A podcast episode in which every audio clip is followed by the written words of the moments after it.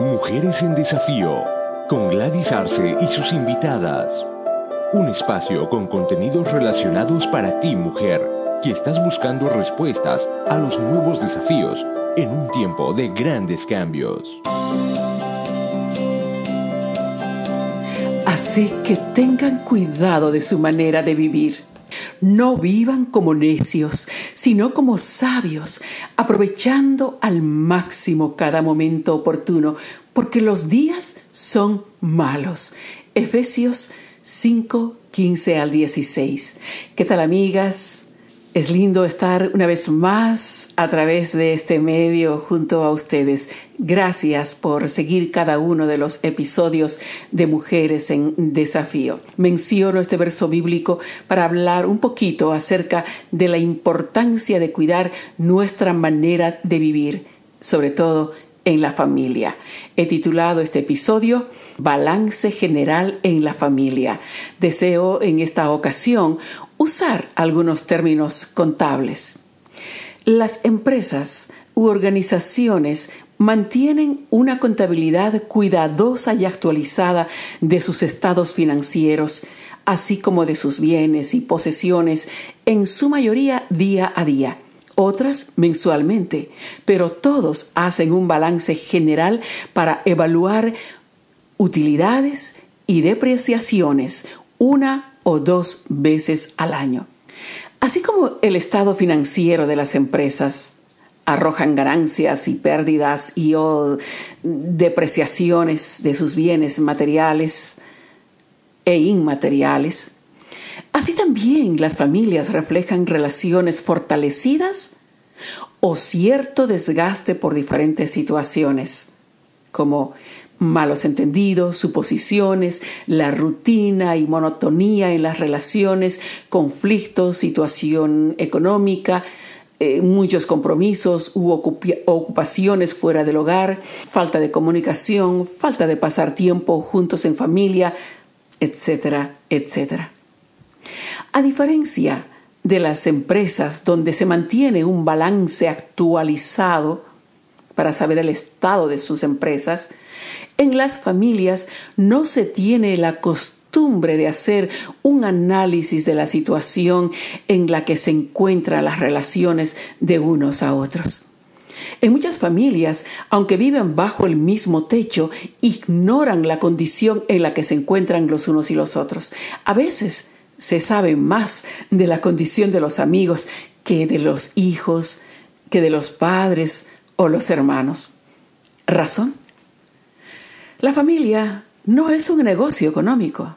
Se supone que no hay riesgos de pérdida. Efectivamente, los lazos familiares son imposibles de romper, sin importar las relaciones rotas, enojos, peleas, abandono de hogar, el vínculo familiar trasciende a la muerte.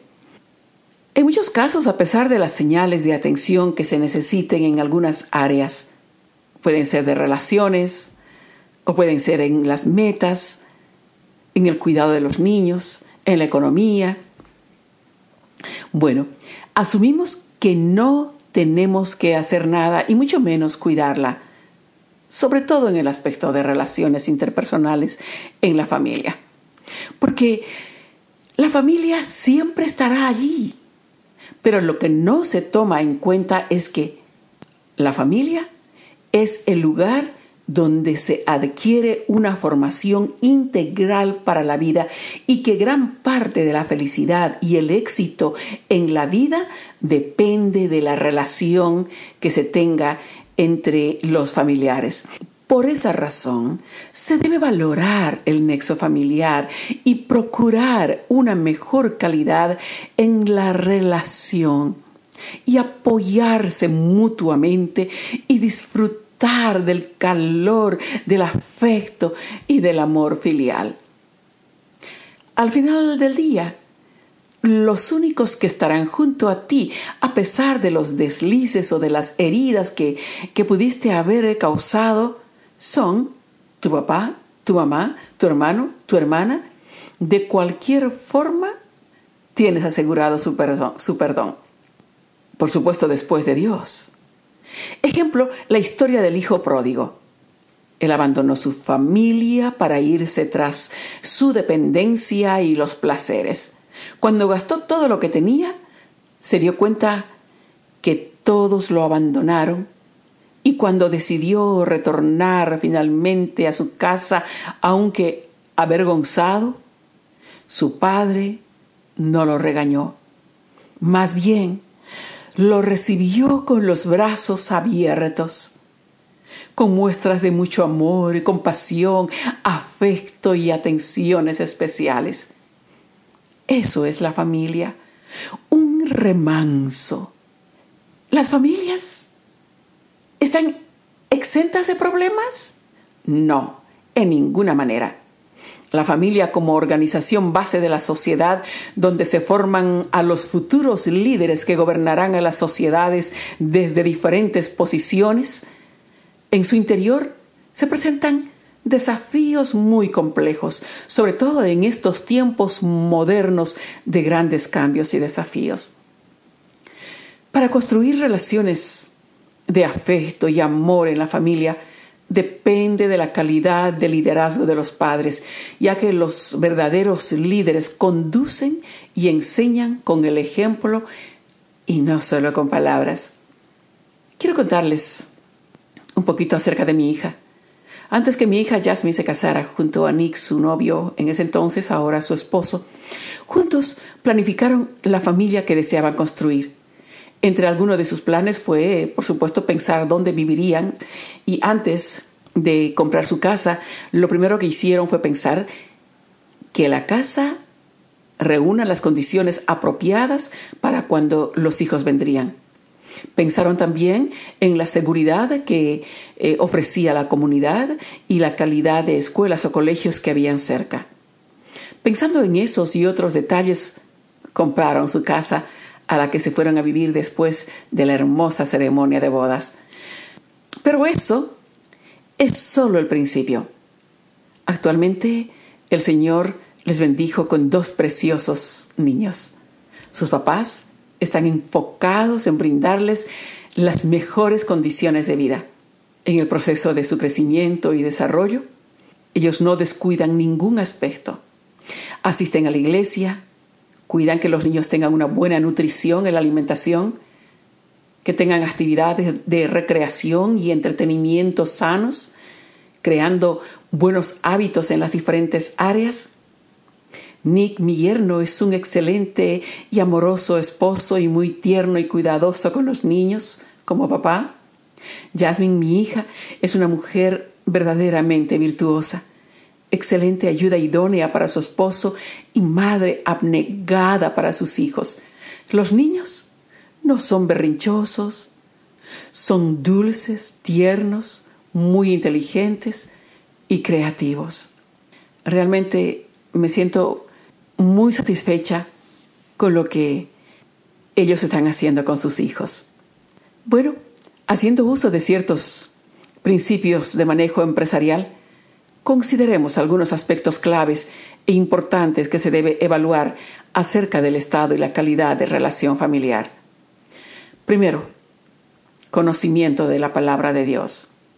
Para desarrollar este aspecto, deseo hacer mención el siguiente versículo bíblico en Proverbios 22.6 que dice, Instruye al niño en su camino y aun cuando fuere viejo no se apartará de él.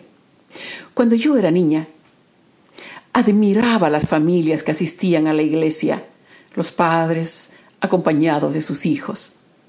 En lo más profundo de mi corazón anhelaba que mi familia fuera igual.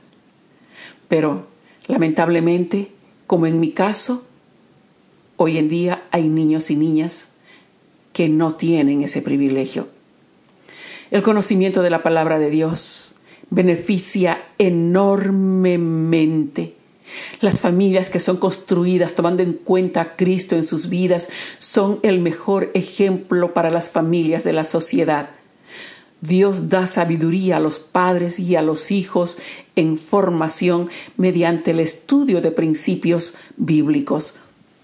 La relación familiar, a la luz de la palabra de Dios y el crecimiento de los niños en el conocimiento de principios bíblicos es fundamental para crear armonía y asegurar un buen futuro. Los hijos serán lo que, lo que son los padres.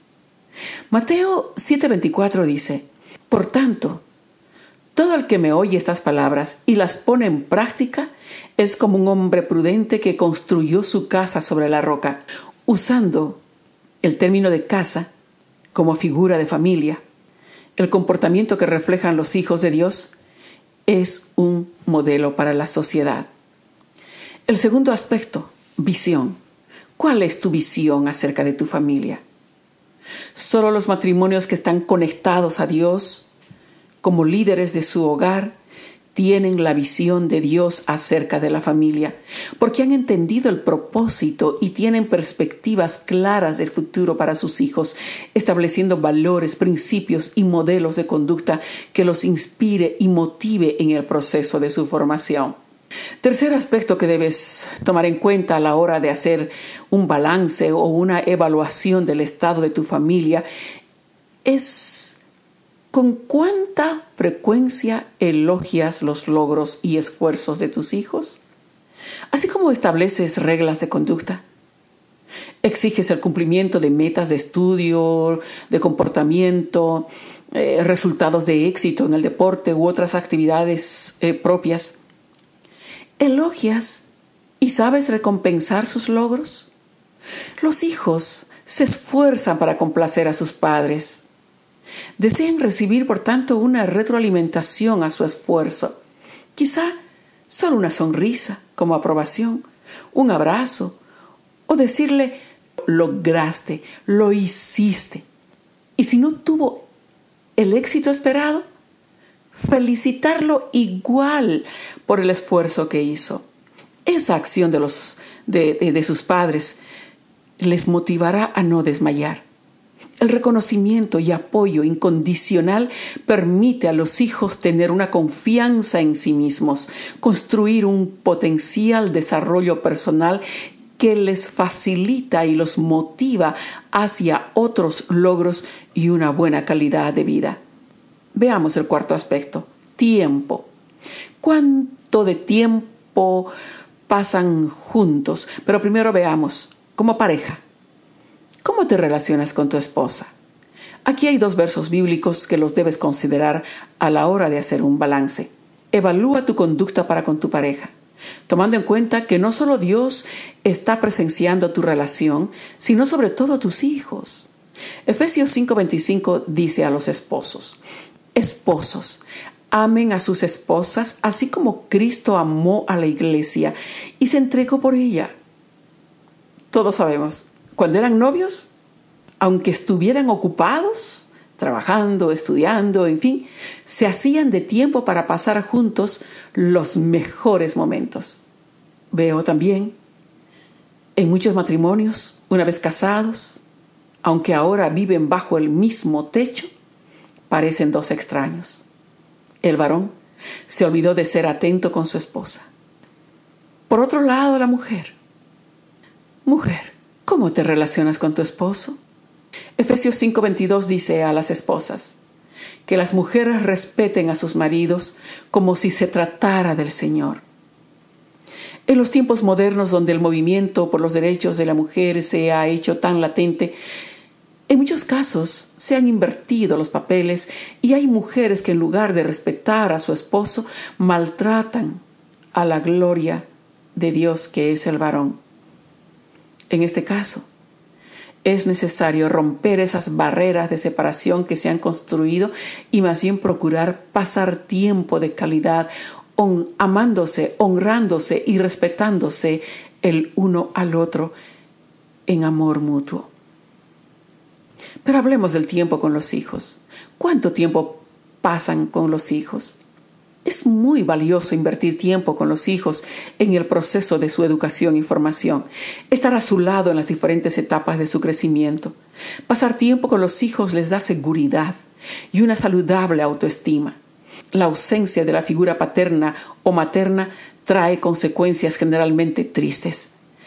En la vida tan acelerada que casi todos llevamos, trata de sacar tiempo para pasar tiempo con tus hijos muestra interés, dialogando acerca de sus intereses, aficiones, temores, acerca de, de cuáles son sus necesidades, qué está sintiendo. Preocúpate por ellos. Veamos el quinto aspecto, comunicación. Fomentar una comunicación clara y abierta a través del diálogo es importante para un acercamiento entre padres e hijos. La comunicación fortalece los lazos familiares ya que permite un mejor entendimiento y es el medio para apoyarse mutuamente, que es tan necesario. Y por supuesto, vivir una, una, buena calidad de vida. Puesto que todos vivimos bajo el mismo techo y pasamos la mayor parte de nuestra vida y nos relacionamos unos a otros, es fundamental cuidar una buena comunicación.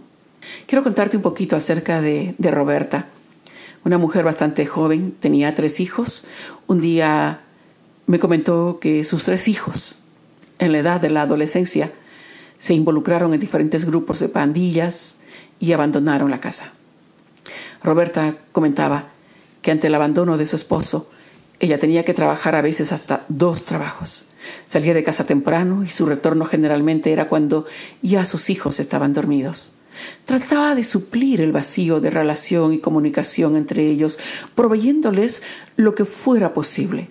Entre ellos, por supuesto, de celulares. Que sus hijos no se sintieran menos que sus amiguitos. Sus hijos Crecían casi sin ninguna conexión con su madre.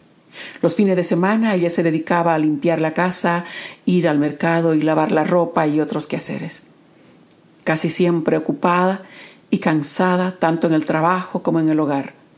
Lo hacía por el bien de sus hijos, pero lamentablemente no había comunicación entre ellos. Los hijos adolescentes, carentes de muestras de afecto, fueron presa fácil de involucrarse con amigos que supuestamente se preocupaban por ellos, tenían tiempo para compartir y platicar y expresar sus sentimientos y necesidades. Así es, mientras los padres no tienen tiempo, porque están ocupados haciendo dinero quizá. El entorno de los niños comunica a gritos libertades, pornografía, confusión, alcohol, perdición, drogas, violencia, por medio de imágenes, escenas, y ruidos a través de los diferentes medios de comunicación, televisión, celulares, amigos, revistas, etc.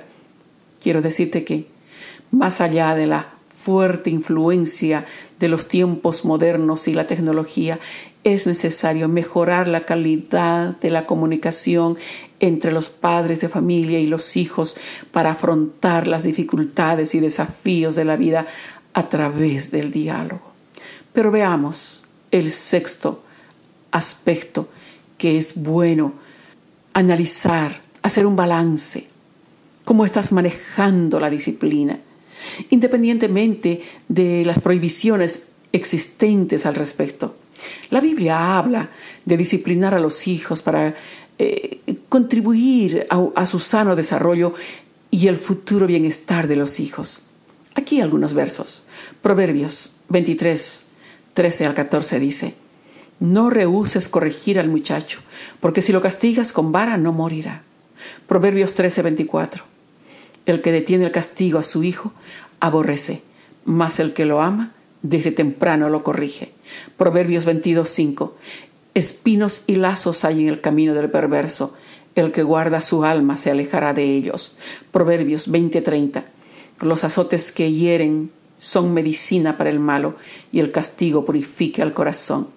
Proverbios 29:15. La vara y la corrección dan sabiduría, mas el muchacho consentido avergonzará a su madre. Hebreos 12:11.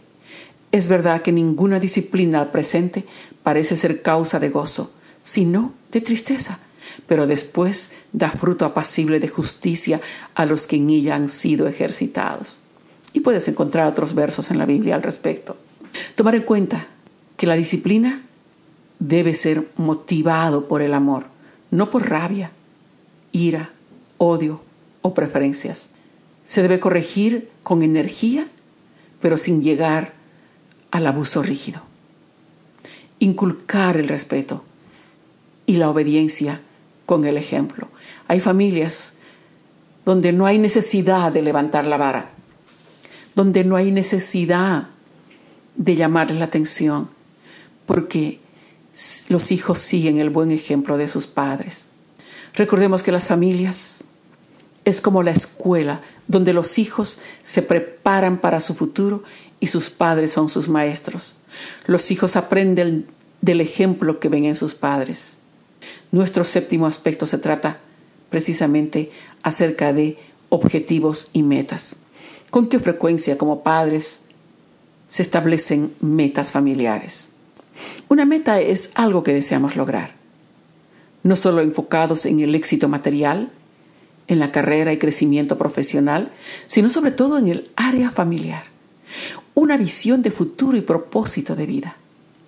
La meta y objetivo final de todo esfuerzo es alcanzar la felicidad. Con frecuencia se oye decir, por el bien del futuro de mis hijos. Entonces, hay un objetivo, una meta, el bien de los hijos. La pregunta es, ¿cómo estás enfocando esas metas? Sabes, Dios también tiene una meta con cada uno de nosotros. Es que pasemos la eternidad junto a Él. La vida en esta tierra es pasajera. Con eso en mente, nos ayudará a vivir una vida abundante. Los objetivos y metas de la familia van dirigidos hacia la construcción del futuro de los hijos y de la familia, tomando en cuenta la meta de Dios, que es la salvación eterna. Veamos el octavo aspecto, eliminar el miedo. El miedo es uno de los factores que lleva a muchas personas al fracaso. Muchos padres, sin darse cuenta, inculcan el miedo a sus hijos desde que estos son pequeños. Ese sentimiento de miedo queda arraigado en sus mentes que les impide ser exitosos, les impide ser proactivos. Es importante cultivar las aptitudes, talentos, deseos y expectativas de los hijos, creando una relación de confianza tanto en la familia como en su entorno ser sensibles a sus inquietudes, necesidades y la condición física y emocional en cada etapa de su crecimiento. La formación debe ser integral. Para ir concluyendo, la familia es la institución u organización más importante y con mucha más valía que todas las demás organizaciones o empresas. Aunque ha resistido a fuertes embates desde su existencia, por la gracia y la protección de Dios, las familias no se han destruido. Es la única institución donde los nexos entre sus miembros cumplen un plan no solo para satisfacer sus necesidades de subsistencia, sino que es además una institución educativa donde los miembros, especialmente los hijos, se preparan para su futuro de convivencia en la sociedad y para la eternidad con Dios. ¿Cuál es el balance en tu familia? ¿Hay más activos o hay más pasivos? Tomando en cuenta que los activos son los aspectos positivos y los pasivos los aspectos negativos que están afectando en tu familia. Los aspectos aquí mencionados no son precisamente todos los que se deben evaluar en forma regular en la familia, pero son una base.